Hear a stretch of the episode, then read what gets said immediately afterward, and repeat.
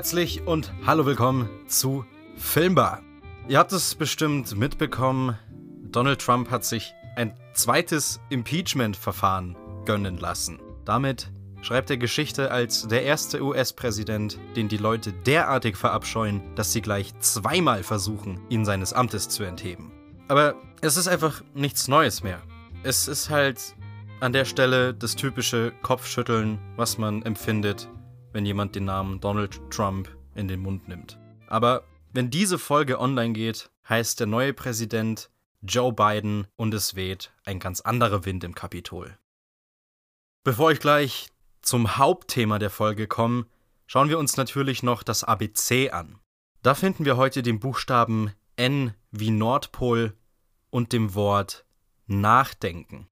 Ihr habt euch bestimmt schon mal im Freien auf den Boden gelegt und den Sternenhimmel angeschaut. Was regt einen mehr zum Nachdenken an, als die abertausenden Sterne über unseren Köpfen, die uns immer wieder klar machen, dass wir nur ein kleiner Teil von etwas ganz Großem sind? Ist dieser Gedanke beunruhigend oder erleichternd? Wenn man da so liegt und in die Ferne schaut, vergisst man, wer, was oder wo man ist alles, was zählt, sind die Gedanken, die man in sich trägt.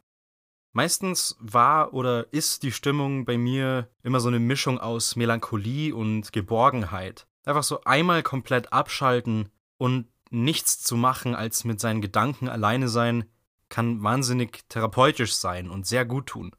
Aber gerade in Zeiten wie diesen, in denen wir so viel mit uns selber alleine sind, müssen wir aufpassen, dass wir uns nicht in unseren Gedanken verlieren und in eine Spirale des Overthinkings reinrutschen. Nehmt euch doch mal wieder die Zeit, um bei einer sternklaren Nacht ein bisschen nachzudenken. Plant eure Zukunft, lasst die vergangenen Monate Revue passieren, überlegt euch, was ihr der Oma zum Geburtstag schenken wollt, irgendwas werdet ihr bestimmt finden.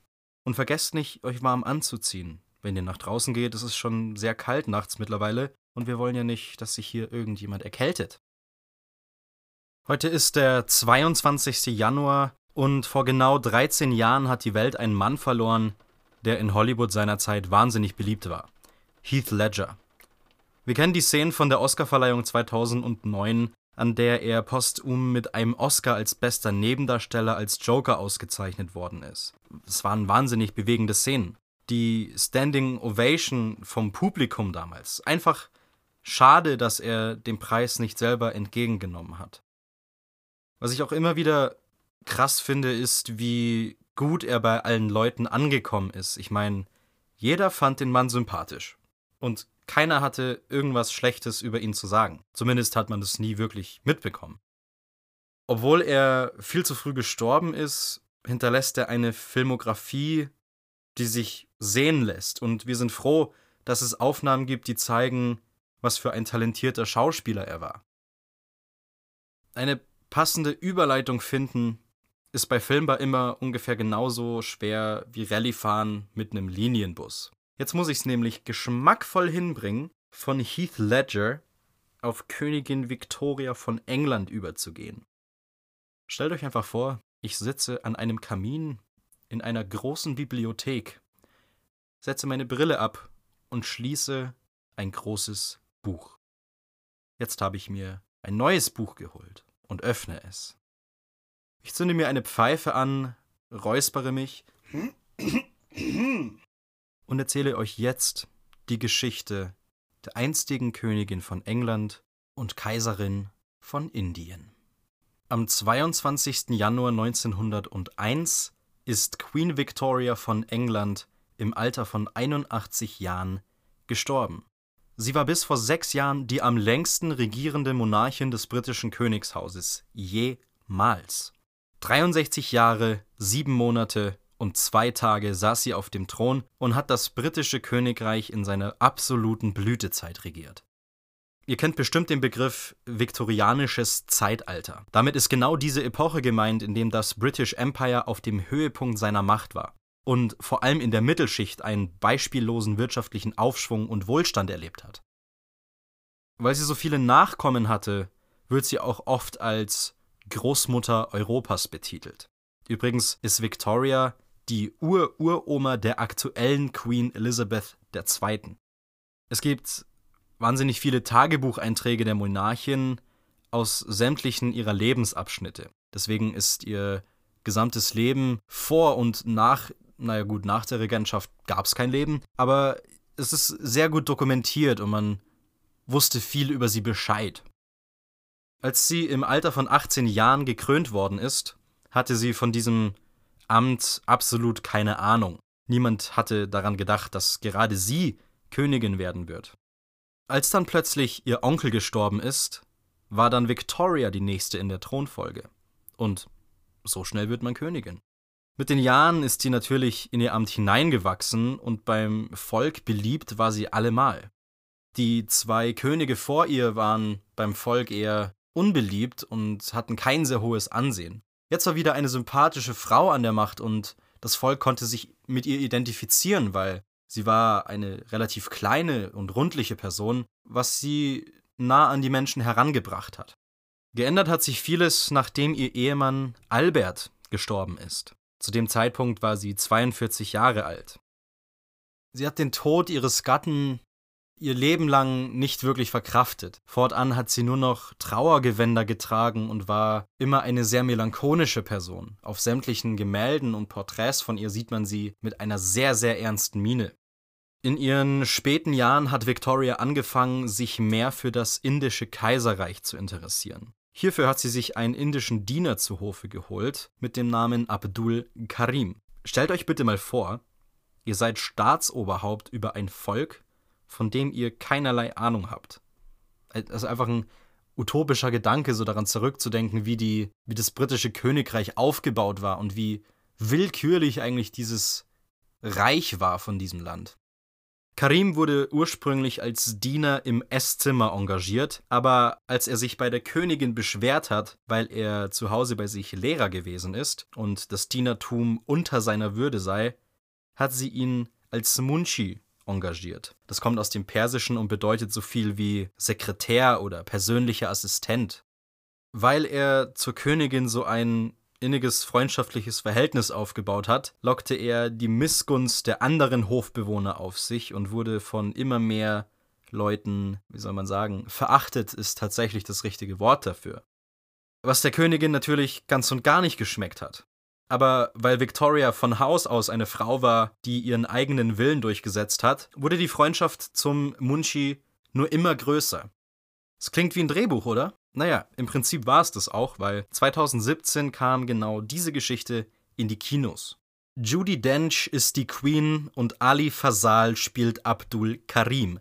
Ein schöner Reim für ein schönes harmonisches Leinwandpärchen. Den beiden Schauspielern glaubt man ihre Freundschaft, die sie im Film verkörpern, einfach sehr, sehr gut. Und es kommt viel Herz mit durch die Leinwand. Beim Drehbuch von Lee Hall verfasst, hat man sich an dem Roman Victoria and Abdul The True Story of the Queen's Closest Confidant von Shrabani Basu orientiert. Wer sich für britische Monarchie oder wenigstens den Teil viktorianisches Zeitalter interessiert, der sollte den Film meiner Meinung nach unbedingt gesehen haben. Gotthold, Ephraim, Lessing. Jo, da sind wir wieder bei den Überleitungen. ich weiß, die ist jetzt ziemlich grob, aber ich dachte mir, ich werf euch ich werf, ich werf, genau, ich werf einfach mal.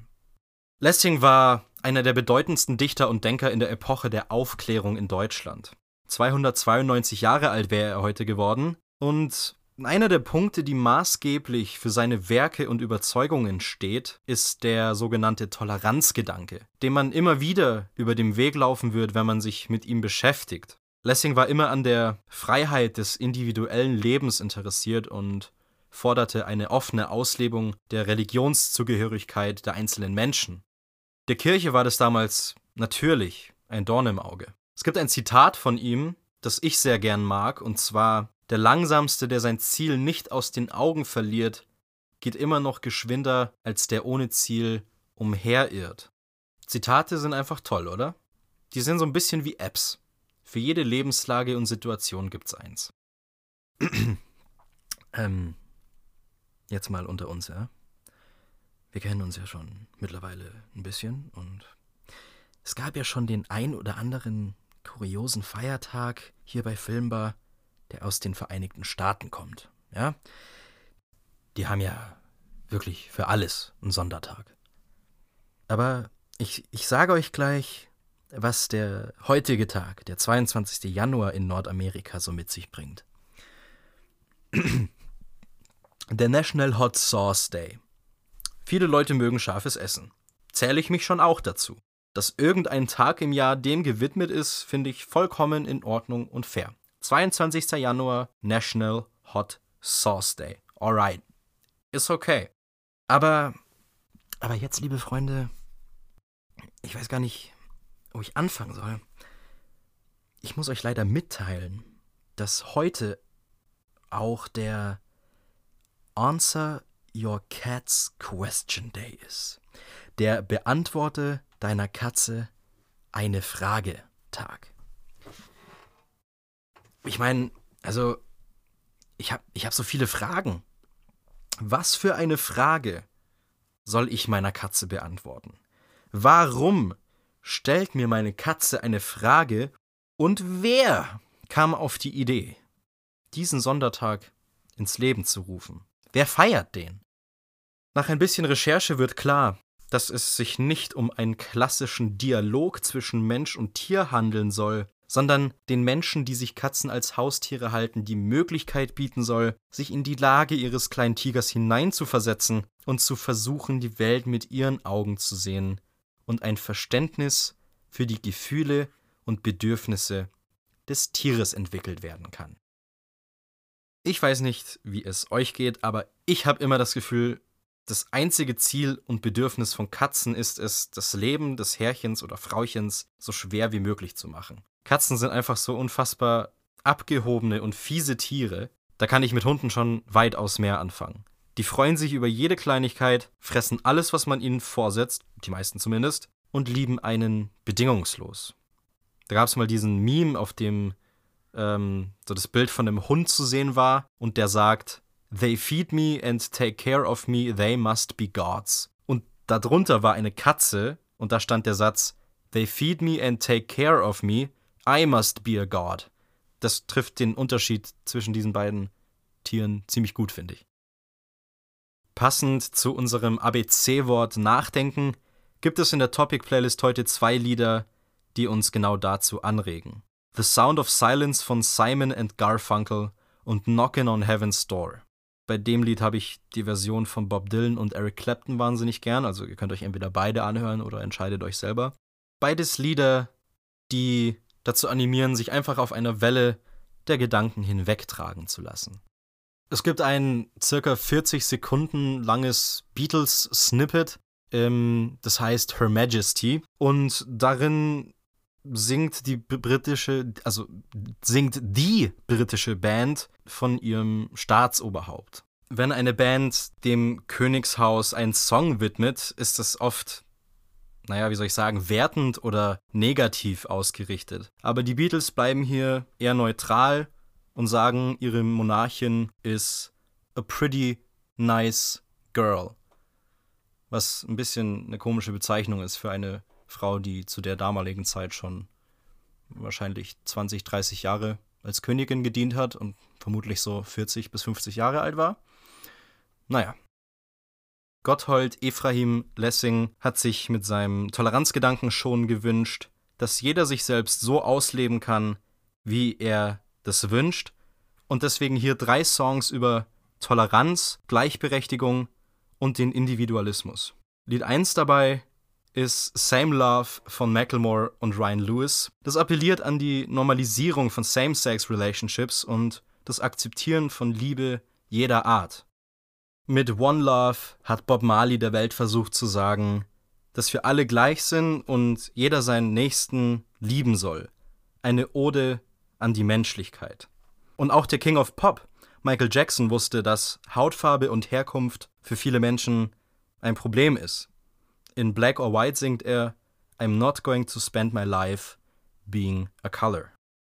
Es war mal wieder ein bunter Themensalat und ich bin übrigens gespannt, wie lange Queen Elizabeth II. noch auf ihrem Thron sitzen wird. aber es würde mich nicht wundern, wenn sie uns als Monarchin alle überlebt und sogar unsere Kinder und Kindeskinder. Aber naja. Ich bedanke mich wie immer fürs Zuhören und ich hoffe, ihr könnt ein bisschen den Schnee genießen und so ein bisschen Abwechslung in den Corona-Alltag bringen. Geht auch mal Schnee schippen oder Salz streuen. Das klingt doch nach Spaß, oder? Ich sag, macht's gut, Wiederschauen und Rinni hauen.